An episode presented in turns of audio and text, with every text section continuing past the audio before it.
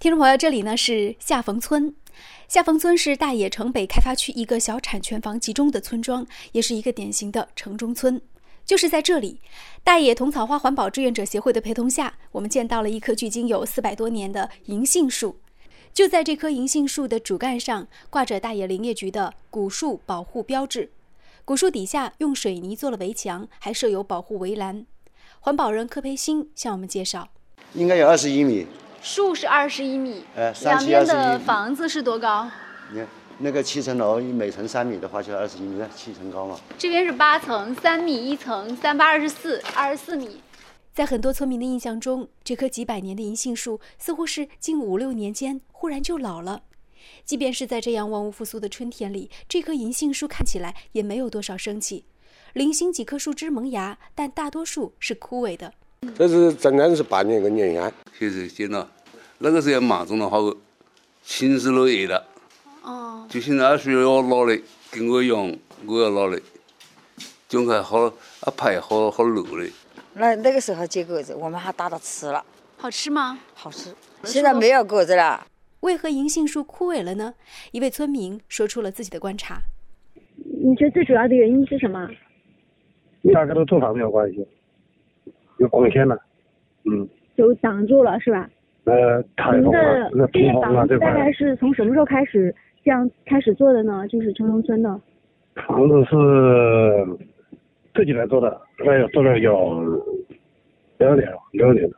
二十一米高的银杏树，四周是超过二十一米高的楼房。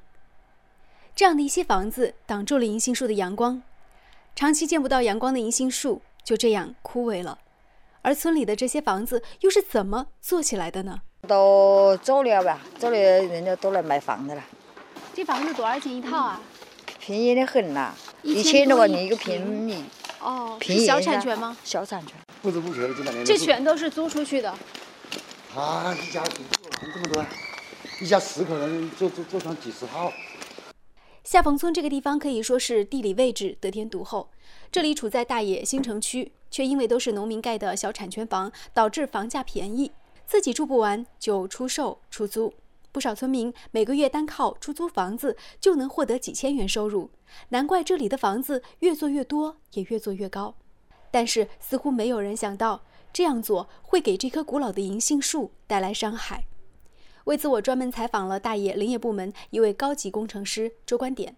他告诉我说，面对这样的情况，林业部门只有建议权，但是没有执法权。只能建立一套那些，或者是嗯撤哦，或者是把那阳光这个这一部分呢，让它能够接受阳光，透透开阳光，那就建立一套这样做，那就是呗。不然呢，事实呢，就是象征这方面。除了见不到阳光，在这棵银杏树上，我们还能看到树皮被剥落、树干裸露出来的痕迹。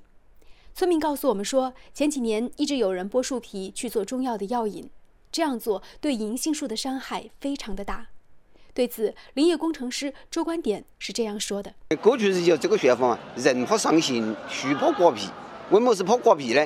它有刮了皮以后，这个树就会发生这个死亡，它的生长就无法进行了。